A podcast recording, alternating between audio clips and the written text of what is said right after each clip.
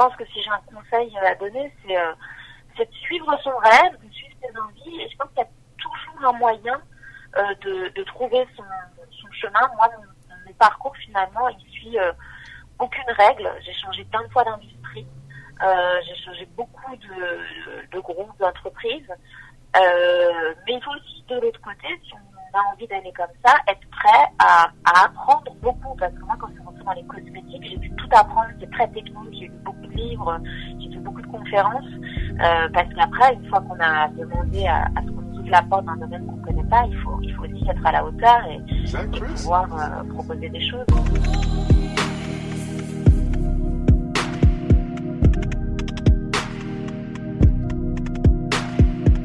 Bonjour à toutes et à tous, je suis Eddy et vous écoutez un nouvel épisode du Brand Podcast. Aujourd'hui, épisode très spécial comme d'habitude puisqu'on va accueillir Vanessa d'ici quelques minutes. Mais avant cela, je vais quand même rappeler à toutes les personnes qui écouteraient euh, le Brand Podcast pour la première fois qu'est-ce que c'est.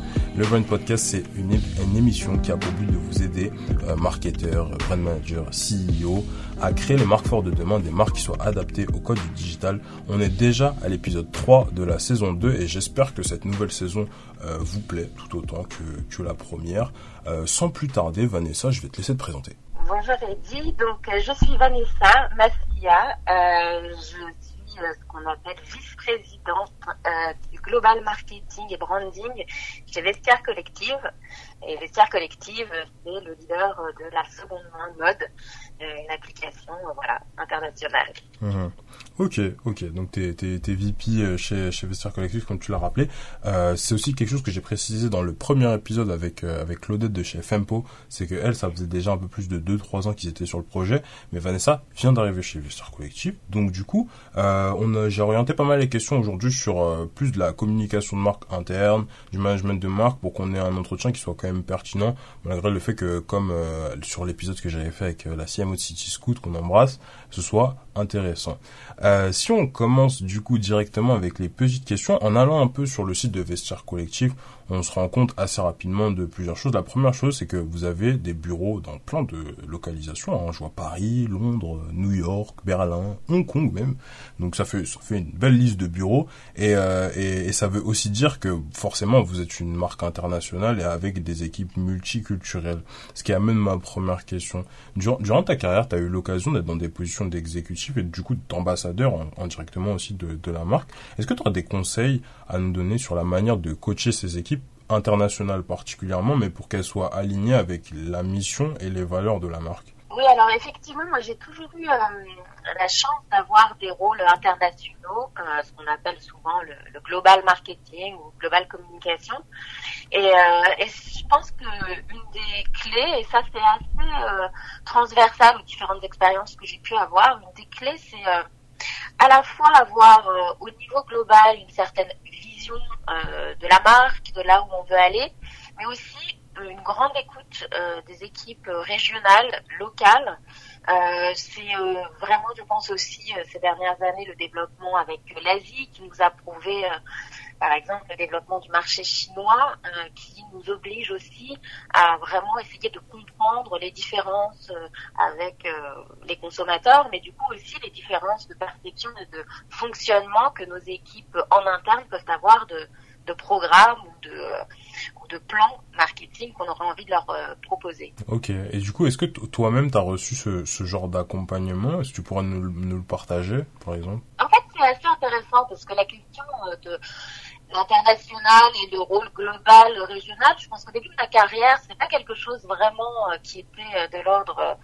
de la de, de l'enseignement qui était donné, c'est plutôt l'expérience qui fait au fur et à mesure bah, qu'on on, on se prend aussi quelques petits murs. Euh, ça peut être aussi euh, voilà des façons tout simplement de communiquer en tant que Français, en tant qu'Européen. J'ai travaillé dans beaucoup de groupes américains. J'espère que c'est un petit peu différent aujourd'hui.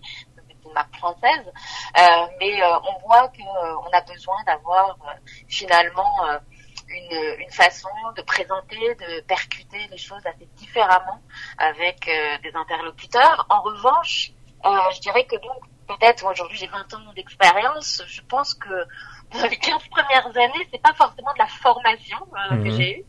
En revanche, on voit depuis quelques années très clairement, et je crois qu'encore plus ça s'est accéléré, on peut dire, dans, depuis deux ans et encore plus l'année dernière, mhm. que finalement la diversité, ça c'est un vrai point très important et que les entreprises en interne comme en externe se sont dit qu'il y avait un vrai sujet sur la diversité, sur la culture à travailler. Euh, et donc ça, c'est vrai que je dirais que maintenant, depuis deux ans, euh, il y a des vrais programmes qui sont travaillés de ce côté-là. Euh, c'est effectivement quelque chose qui est assez euh, intéressant et important. Ok, ça marche. Tu penses, et c'est quoi là Parce que tu me parles de, de, de programmes axés plus sur la diversité. Comment comment s'est construit ces programmes-là?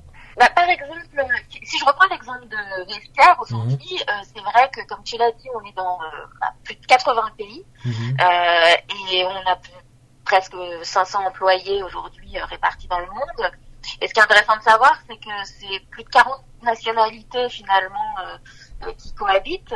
Et donc il y a effectivement commencé à y avoir par notre département HR pardon, je fais un peu de anglais, ressources humaines, euh, qui, euh, qui effectivement commençait à travailler sur euh, ce qu'on appelle euh, euh, les problématiques de biais, les problématiques aussi d'équité, d'égalité, mhm. hommes-femmes, et tout simplement de mettre aussi bah, des indicateurs clés mhm. sur la diversité, l'inclusion, euh, parce que pour nous, c'était effectivement, et ça l'est encore, euh, évidemment, parce qu'on écoute, je pense encore tous, hein, au début de cette route, mhm. euh, extrêmement important. Donc, euh, pour donner voilà des exemples concrets, on a fait des task force, ce que je disais sur ce qu'on appelle l'opportunité vraiment égalitaire.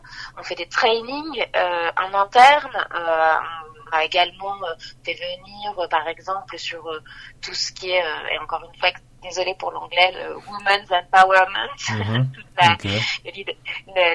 dans les femmes, on fait régulièrement en interne, euh, chaque euh, semaine, en fait, on a des guest speakers très intéressants, des femmes, mhm. euh, pas du tout qui viennent de, forcément de chez nous. on a eu Fleur Pellerin récemment, voilà, qui, qui vraiment nous expliquent quels ont été aussi leur parcours de femmes dans leur carrière et comment aussi tout ça a pu voilà, se, développer. Euh, et puis, par exemple, bah, là, on a euh, eu plus de 17 différentes initiatives euh, qui pouvaient être à la fois donc ces, fameux talks, qui pouvaient être également des, des initiatives des ressources humaines pour favoriser les, des partenariats avec des crèches, par exemple pour les parents, des également toutes les causes bah, qu'on connaît bien et on a euh, aussi aujourd'hui la chance d'avoir euh, une Chief Sustainability et une plus jeune euh, officer, Dunia, qui a été nommée justement l'année dernière et qui travaille sur la diversité ethnique, sur tout ce qui est LGBTQIA+, maintenant, c'est un grand nom, le Women Empowerment, tout ce qui est handicap et opportunités égalitaires. Donc c'est vraiment, nous, on a des, des, des, des, équipes dédiées euh, qui font ça en plus aussi euh, de leur travail, mais qui contribuent à nous donner aussi leur vision de ce qu'il faudrait qu'on fasse mieux, de ce qu'il faudrait qu'on fasse différemment. Et on essaye d'enclencher des actions vraiment concrètes euh, à chaque fois. Ok, ok, parfaitement clair. Donc bon, tu nous as fait une, une bonne une bonne conclusion de à quoi pouvait ressembler ce programme. Je pense que c'est un peu plus clair aussi pour notre audience. Je voulais te demander du coup pour qu'on continue un peu dans la, dans la lignée de cette partie plus euh, communication interne.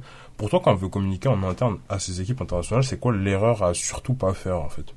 L'erreur euh, à ne pas faire, mais je veux dire, c'est globalement euh, un peu toujours, je dirais pas que c'est spécifique à la communication internationale, c'est vrai de toute communication, euh, c'est sous-estimer ou pas considérer euh, l'audience qu'on a en face. Euh, avoir, je pense aujourd'hui, une, une espèce d'impression que parce que ça vient effectivement du global, quand on parle à nos, à nos régions, à nos départements locaux, ce serait de penser que qu'on a toute autorité et qu'on fait tout. Je pense que de ne pas être à l'écoute, alors soit en amont euh, des feedbacks, soit même a posteriori des feedbacks, et de pouvoir euh, adapter euh, par rapport aux sensibilités culturelles ou par rapport aussi tout simplement à des à des oui à des problématiques que nous aurions pu sous-estimer. Je pense que ça c'est la plus grosse erreur. Ça va être une erreur qui est une erreur de communication parce que les équipes en face ont l'impression de pas être entendues et puis c'est au final une erreur je pense pour le le consommateur qui aura l'impression de ne pas vraiment être reconnu dans, dans ce qu'on lui propose. Ok, ok, ok, ça marche parfaitement clair. Euh, du coup, on va continuer euh, sur euh, tout ça, euh, la culture de marque, etc. Et, et, et, je voulais aussi faire un petit point plus pour nos, pour nos notre audience plutôt qui nous écoute. Donc sur la culture et pour avoir une culture solide, parce que c'est vrai que c'est un élément qu'on parle beaucoup dans, dans les épisodes, mais on n'a jamais vraiment résumé entre guillemets ce qu'il fallait. Moi, pour moi, en tout cas, pour avoir une culture solide, il faut déjà plusieurs choses. Il faut une vision qui soit liée à la raison d'être et que cette raison d'être soit claire il faut aussi qu'il y ait des perspectives euh, de carrière qui soient intéressantes pour euh, pour que les, les, personnes se sentent épanouies, etc. Et il faut que les gens ils aient de la gratification qui soit liée à l'accomplissement de leur projet. Et dans on, on, avait déjà parlé du coup dans les premières questions euh, du premier point, donc la vision, les valeurs, ce genre de choses. Du coup, j'aimerais bien avoir ton avis sur les points suivants assez logiquement, tu parlais encore tout à l'heure de Dunia qui, voulait, qui venait d'être promu, tout le monde ne peut pas être VP, tout le monde ne peut pas être directeur en même temps. Donc Selon toi, comment on fait pour façonner une culture justement de la gratification qui permet de conserver ces top talents avec euh, finalement des, des, responsabilités qui peuvent pas être tout le temps partagées quoi? C'est vrai que euh, bien sûr la reconnaissance de toute façon on le sait c'est clé euh, dans n'importe quelle euh, entreprise c'est clé pour le collaborateur et c'est quand même je crois aussi la clé de la réussite de pouvoir garder motiver ses, employés si je reviens par rapport à, la question, j'aimerais la mettre au prisme de, de. Ce qui est assez intéressant, euh, c'est que je pense que tu as très bien mentionné le fait qu'il fallait avoir une vision. Et, euh, finalement, la vision qu'il y a euh, chez nous, c'est que la marque, elle a été construite un petit peu autour de quatre piliers. Il y a à la fois la mode, il y a tout ce qu'on appelle la, durabilité, le développement durable. Il y a aussi la, confiance et la communauté.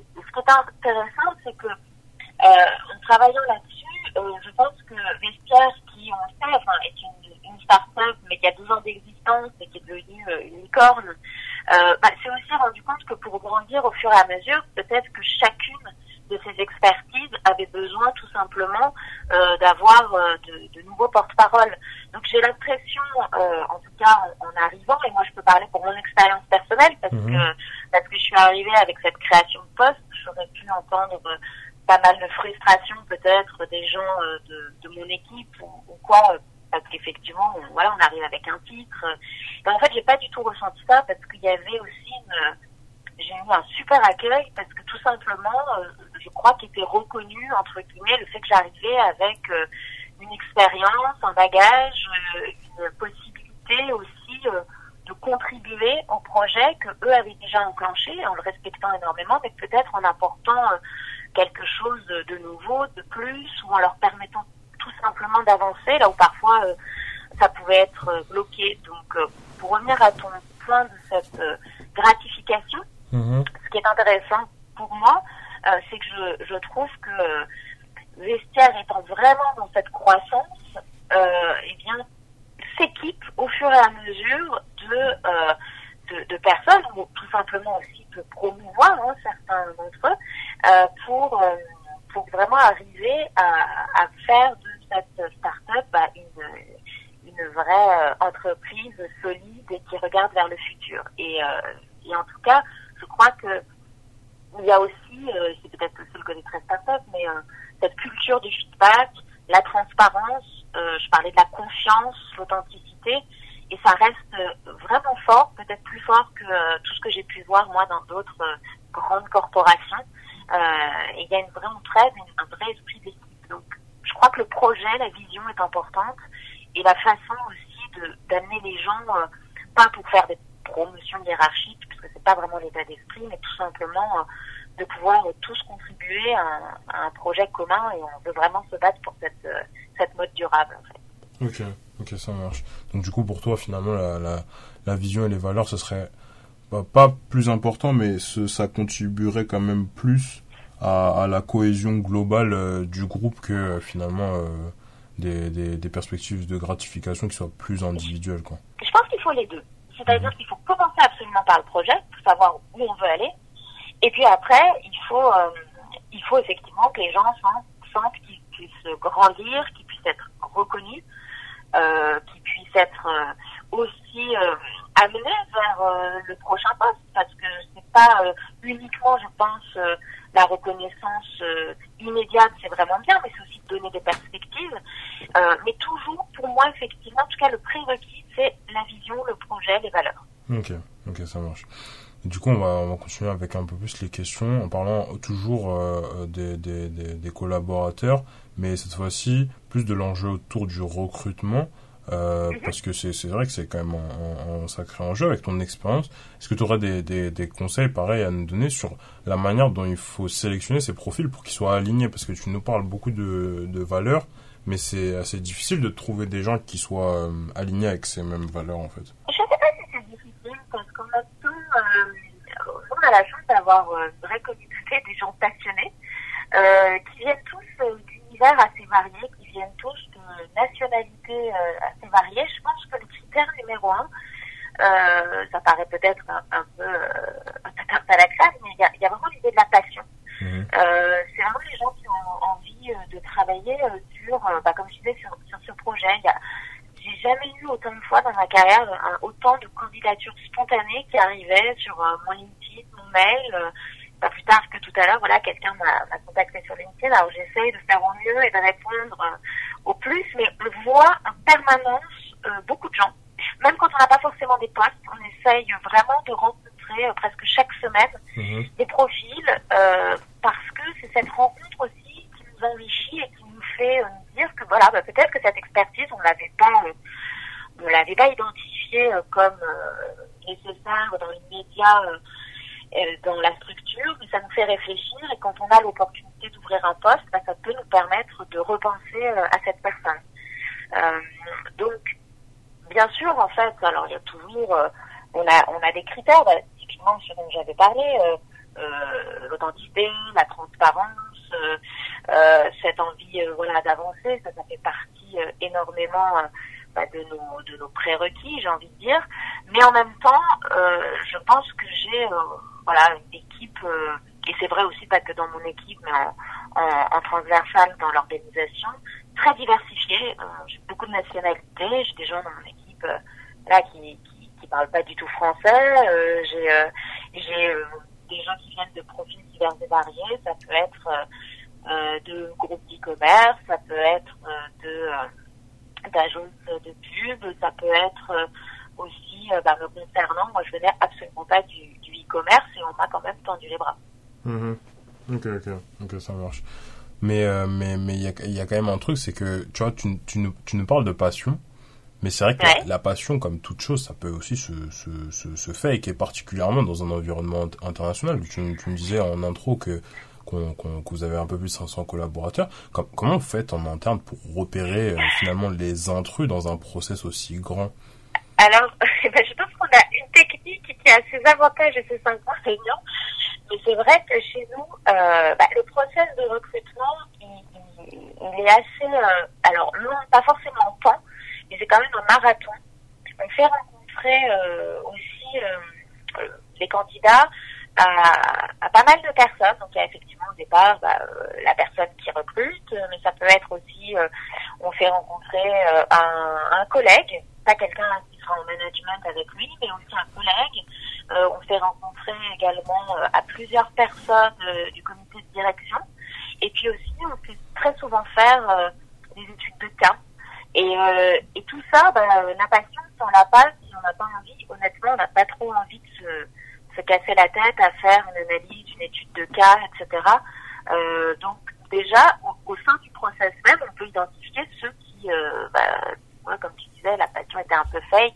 Euh, ça veut dire qu'ils n'auront pas forcément envie euh, d'aller jusqu'au bout du, du, process parce que c'est vrai, euh, Vestiaire Collectif, c'est une super organisation, mais ça reste euh, bah, une, une, entreprise qui est encore jeune qui est très très euh, exigeante en termes voilà de, de qualité de travail, mais aussi de quantité. Euh, il y a beaucoup de choses voilà, beaucoup de moments où il faut voilà continuer à s'investir. Et effectivement, c'est pas uniquement pour le plaisir de, de, de torturer les candidats qu'on fait ce, ce process-là, c'est aussi pour leur montrer une réalité de, de ce qu'ils auront peut-être à vivre en venant chez nous. Alors pas qu'on ait des process lourds, parce que c'est pas du tout ça, on est dans l'agilité, on est dans, vraiment la collaboration, euh, mais justement c'est pas... Euh, ça peut être aussi parfois sur certains projets, bah, il faut aller convaincre différentes personnes qui sont justement pas hiérarchiquement liées, mais qui vont être des contributeurs à ton projet. Et, euh, donc je pense que ça c'est un des moyens quand même de, voir la, passion et aussi de la déclencher. Parce que si je prends mon exemple personnel, quand j'ai été approchée, au départ, voilà, ça m'intéressait, mais pas forcément en recherche, j'avais un, un, poste. Et en fait, c'est moi qui me suis prise au jeu. Parce qu'au fur et à mesure du moment où j'ai rencontré chaque personne dans les entretiens, j'ai commencé à trouver bah, que les gens étaient extrêmement intéressants, que le défi et le challenge qui m'étaient proposés étaient stimulant.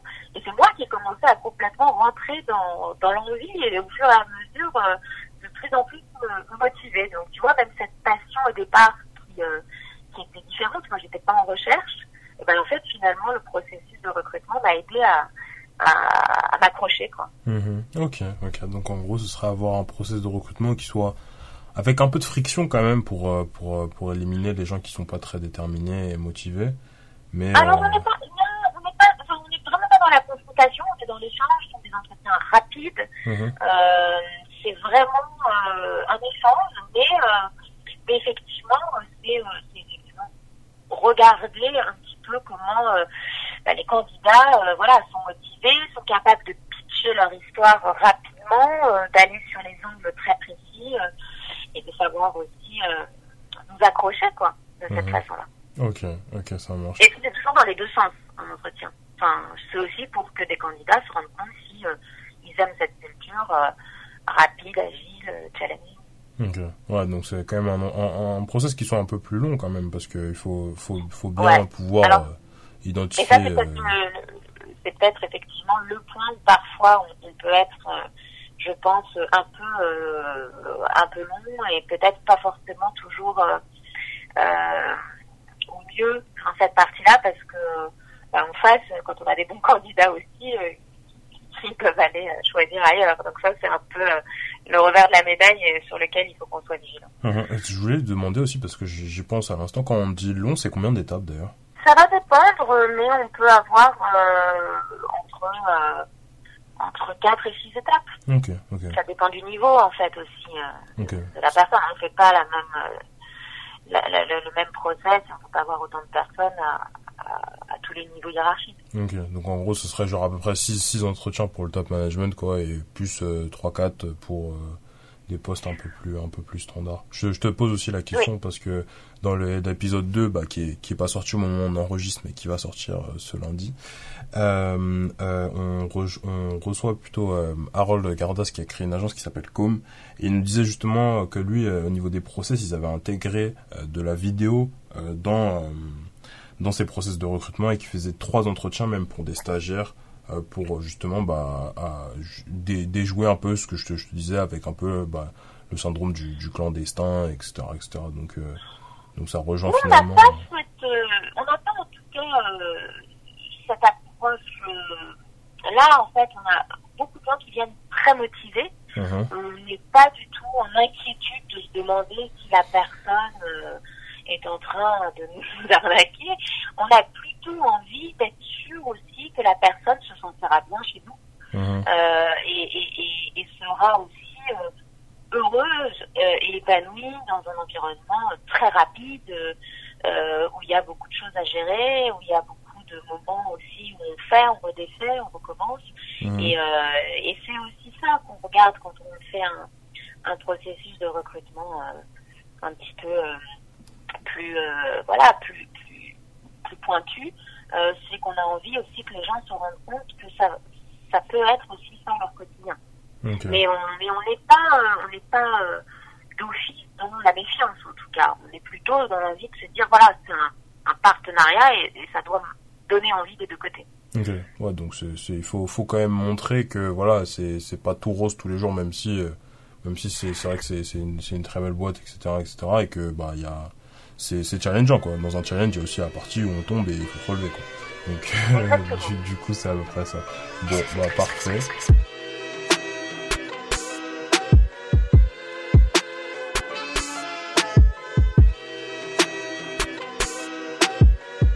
Du coup, je pense que euh, comme on a quand même beaucoup parlé sur la partie plus communication interne, malheureusement, euh, je n'aurai pas le plaisir de, de, savoir quelles étaient mes questions sur la partie management de marque. Mais euh, mais je pense que ça ça enlèvera pas pour autant de la valeur à l'épisode. On va passer directement à la partie plus personal branding pour clôturer, puisqu'on on s'approche des 25 minutes très gentiment, en parlant un petit peu plus bah, bah de toi directement, Vanessa. Euh, si on regarde ton LinkedIn, on remarque que bah, tu as un parcours qui est assez impressionnant quand même dans le marketing. Peu psycho, euh, DB Apparel, Coty, euh, enfin même non Vestirco aussi. C'est des groupes dans lesquels tu as eu l'occasion de, de, de, de, travailler.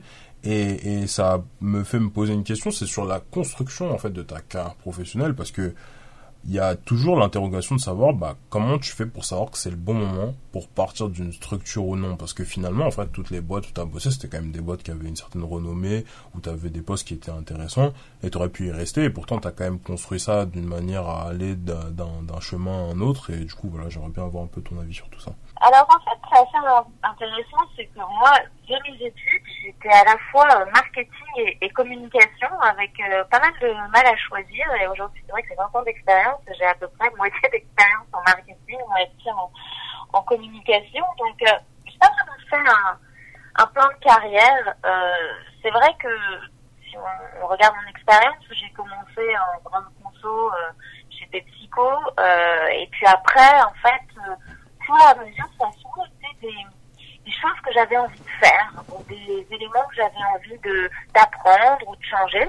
Euh, donc après, j'avais envie de faire du développement de produits, et puis j'ai eu la chance effectivement de pouvoir rentrer dans le groupe DIM, dans lequel je suis restée 10 ans, d'abord au marketing, et puis après, j'ai réussi à passer à la communication, parce que ça m'intéressait, et j'étais vraiment, euh, j'avais envie de travailler sur la stratégie de marque, et ça c'était le département communication euh, qui le faisait, où j'ai énormément appris. Mhm.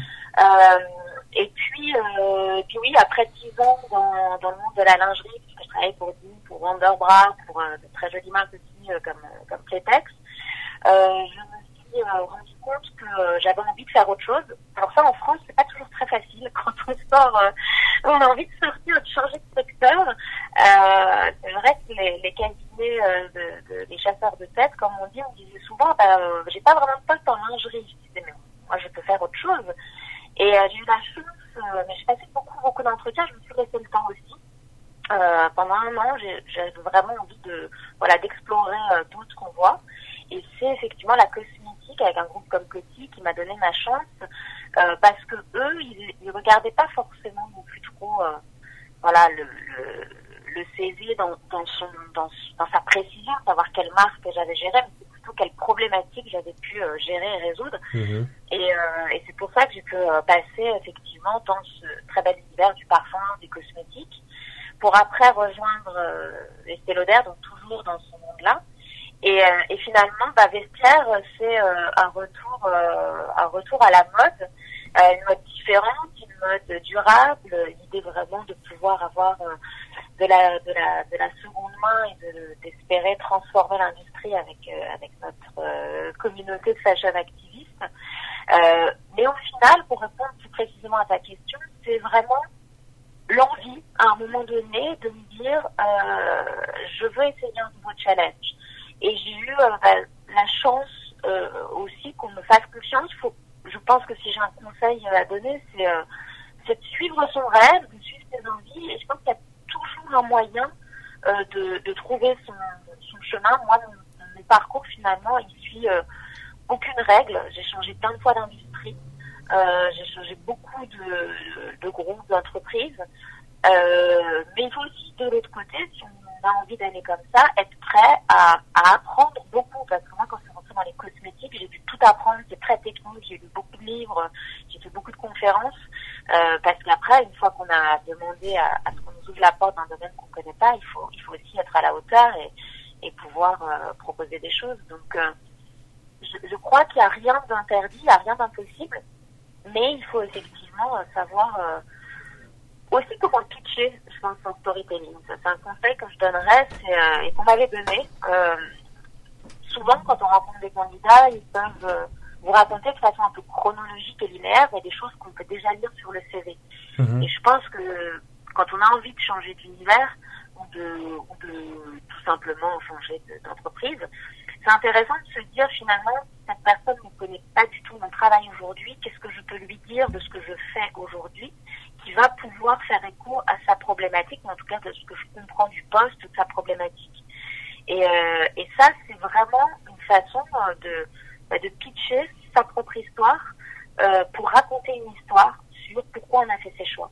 Ok, ok, c'est super beau, c'est super beau. Franchement, comment tu le racontes et tout, c'est incroyable, vraiment. Euh, ouais. Et du coup, ça ça ça, il y a une tonne de questions qui qui me viennent à l'esprit, mais je vais garder les questions que j'avais écrites déjà. Euh, je voulais savoir aussi pour pour toi, c'est quoi l'élément qui a fait la différence, bah pour pour obtenir des postes à responsabilité, parce que ça revient plus ou moins sur la sur la sur la question que je t'avais posée aussi par rapport à Vestirco, c'est que hum, évidemment, toi, tu as beaucoup bossé, tu as beaucoup appris, mais je suppose qu'il y, en a plein des, des, des, Vanessa comme toi qui, au même moment, avaient fait beaucoup d'efforts aussi et qui euh, n'ont pas eu la confiance. Euh, donc, du coup, enfin, qu'est-ce qui, qui a fait la différence, entre guillemets, dans ton profil pour, euh, pour avoir cette confiance à ce moment-là, faire ce push, ce genre de choses, en fait? Alors, je me suis pas mal posé la question parce que j'ai pas eu non plus euh, toujours dans ma carrière des moments euh, linéaires. Hein.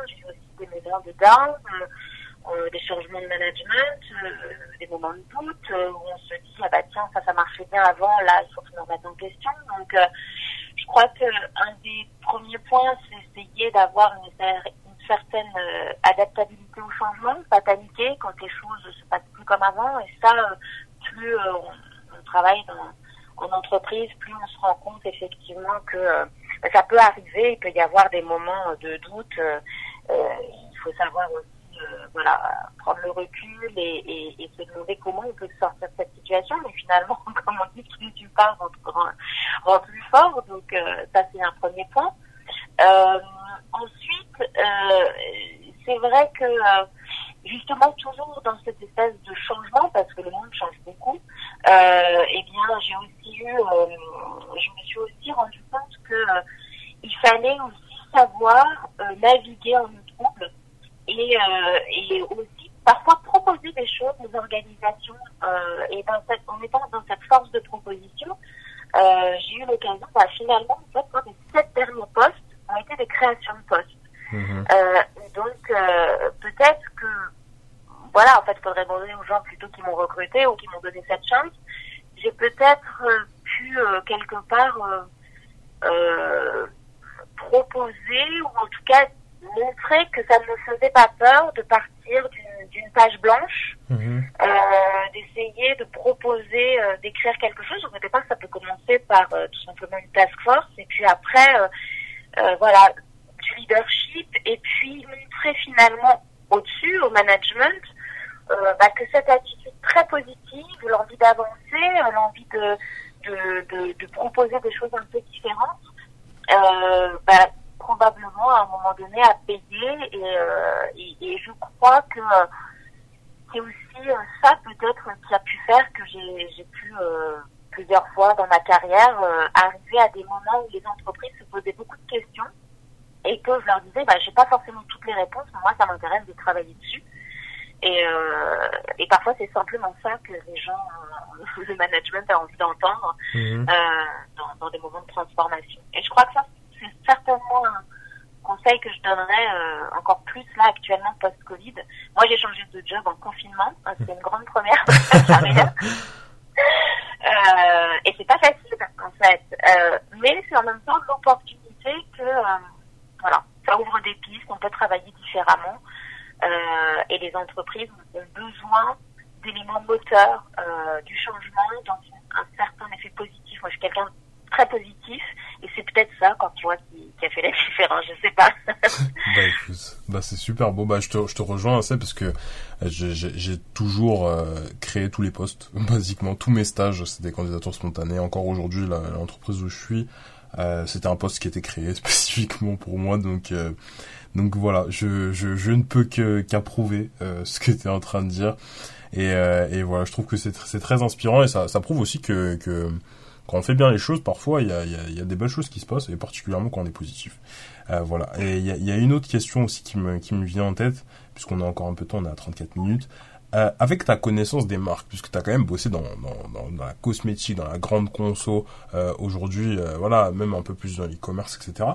T'as jamais pensé à, lancer ton propre truc, à te faire une, une DNVB, aller lever des sous, enfin l'entrepreneuriat, ça, ça te tente pas? C'est une très bonne question. Et, et, en réalité, comme je te il y a un moment donné dans ma carrière où euh, ben, j'ai fait un an de transition, un an euh, après euh, Coty où je me suis vraiment remise à plat. J'ai beaucoup travaillé, j'étais presque euh, un peu voilà à bout et fatiguée. Et puis du coup, j'ai fait vraiment un an de break où je me suis posé toutes ces questions. Euh, j'ai eu notamment la chance d'aider euh, une amie qui a créé une start-up euh, incroyable qui s'appelle Maison Fragile, mmh. qui est une start-up d'art de la table de porcelaine de Limoges branchée. et, et du coup, c'est beaucoup posé la question de l'entrepreneuriat. elle, c'est vraiment son entreprise, mais elle cherchait aussi à ce moment-là à s'associer. Et j'ai adoré, voilà, je travaillais avec elle euh, d'abord euh, voilà en, en, en vraiment euh, conseil et puis aujourd'hui je suis toujours membre bénévole de son de son board Mhm. mais je me suis rendu compte et je lui ai dit la vérité je lui ai dit que finalement toute ma carrière je, je m'étais cru entrepreneur et en fait je crois que je suis plus ce qu'on appelle intrapreneur Mhm. c'est-à-dire que je me suis rendu compte que j'avais besoin vraiment d'être d'être au sein d'une équipe, d'échanger euh, et, et, de pouvoir co-construire avec mes collaborateurs ou avec euh, des équipes en transversal. En tout cas, c'était là que j'étais peut-être la plus à l'aise Mhm. et que finalement l'entrepreneur il est, euh, il est assez seul pendant longtemps Euh, et que finalement cette solitude euh, bah, me faisait un peu peur. Euh, et puis, euh, et puis, j'étais peut-être pas la plus efficace. Euh, finalement, quand il manquait ce cadre, s'apporter soi-même son propre cadre, c'est pas toujours facile. Euh, donc, pour l'instant, voilà. Évidemment, l'idée m'a traversé la tête plein de fois. Mhm. Euh, évidemment, l'envie, euh, c'est quelque chose qu'on se dit toujours avec voilà beaucoup de passion. Mais mais je crois que c'est très différent finalement entre l'envie et, et, la concrétisation. Et pour côtoyer beaucoup d'entrepreneurs, je suis très admirative du travail qu'ils font, du combat qu'ils ont. Euh, et, euh, et, je ne sais pas si j'ai ces qualités euh, moi-même. Ok, ok, bah super intéressant. Comme quoi, ça, ça va à l'opposé de plus ou moins tout ce qu'on voit sur euh, LinkedIn et compagnie, hein, puisqu'on est quand même à une ère où euh, c'est vrai qu'il y, a un peu plus de 20 ans, être entrepreneur, c'était pas du tout à la mode. Hein, personne ne voulait être entrepreneur, etc. Ils étaient un peu jugés et tout. Et maintenant, on est un peu à l'inverse où plus ou moins tout le monde veut, veut être entrepreneur. Et maintenant, il y a même des, des formations, des cours sur l'entrepreneuriat, des masters entrepreneuriat en école de commerce aussi. Donc euh, du coup, euh, du coup voilà, c'est aussi, euh, je pense que c'est aussi un, un, une question de, de, comment quand on fait son sa propre introspection, comment on perçoit les choses. Et c'est vrai que tu soulignes un bon point aussi avec la peur, puisque c'est des choses qu'on, que les gens ont du mal parfois à s'avouer, mais ça joue beaucoup dans la manière dont on approche ces différents choix et sa carrière. Super intéressant. On va clôturer euh, le podcast avec le Fast and Curious version brand.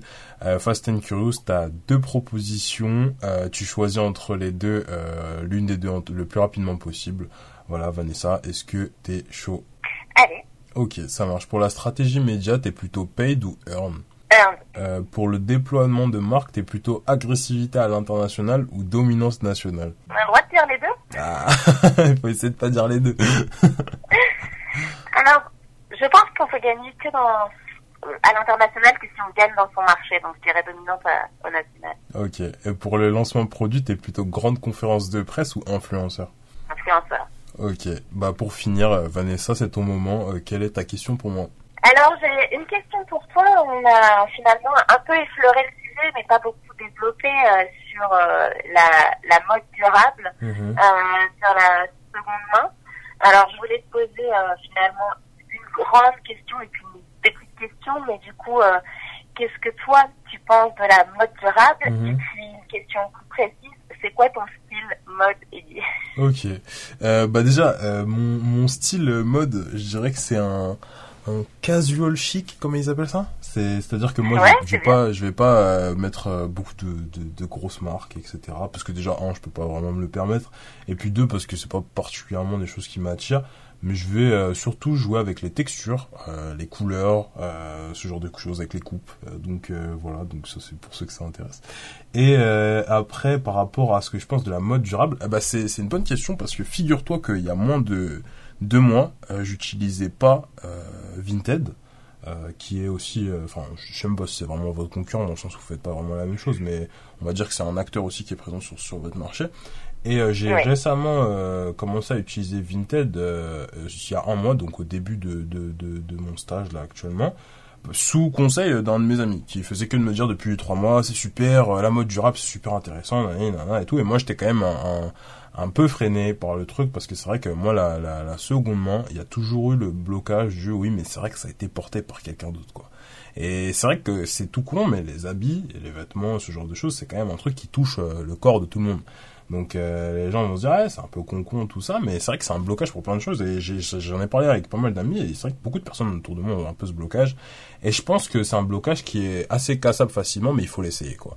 Moi à partir du moment où je me suis rendu compte que euh, je pouvais avoir des, bonnes affaires pour pas très cher et que euh, et que en vrai l'expérience client elle était good c'est-à-dire que j'achetais j'avais pas trop de problèmes de livraison ça arrivait vite les vendeurs ils étaient sympas euh, que je pouvais renvoyer si c'était pas bien me faire rembourser que voilà que il y avait des systèmes d'arbitrage qui étaient bien mis en place et qu'il y avait un support client qui était là s'il y avait des questions bah ça rassure, ça rassure carrément. Et puis depuis j'ai j'ai acheté d'autres trucs euh, sur Vinted et moi-même je commence à me vendre, voilà. Donc bon euh, bah maintenant il va falloir que tu vestiaire collective. Oui bah oui, mais c'est sûr. Du coup, tu un point qui est intéressant, c'est qu'en fait euh, il y a le fait d'acheter, mais il y a le fait de vendre. Et en fait le fait de venir sur sur vestiaire collective aussi, c'est intéressant, c'est que ben, tu pars en fait je pense notre grosse différence aussi, à une communauté de connaisseurs en fait aussi de, de mode. Mhm. Euh, donc il y a aussi beaucoup de, de belles pièces, euh, il y a tout un service d'authentification pour être mhm. sûr qu'on euh, n'a pas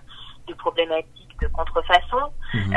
et puis en fait, on a vraiment aussi voilà le plus grand catalogue mode parce qu'on a plus de 10 millions de membres et, et, un, et un catalogue avec 7000 marques, avec notamment voilà des des partenariats qu'on fait maintenant. On a fait avec Alexander McQueen, on a fait avec Maï Teresa. Alors oui, c'est vrai que ce sont des, des, des marques qui sont effectivement euh, euh intéressantes et, et aussi euh, voilà plus pointues. Mhm. Mais euh, c'est aussi euh, intéressant parce qu'on a beaucoup d'opportunités voilà de, de, de séduire de séduire tout le monde et ça m'intéressait d'avoir euh, ton point de vue. Donc maintenant que tu es euh, accro, il va falloir que tu télécharges. Moi, j'hésiterai pas à aller faire un tour et ça fait une bonne conclusion euh, pour cet épisode. Pour toutes les personnes qui nous écoutent toujours après un peu plus de 42 minutes, n'hésitez pas à liker la vidéo si vous la regardez sur YouTube.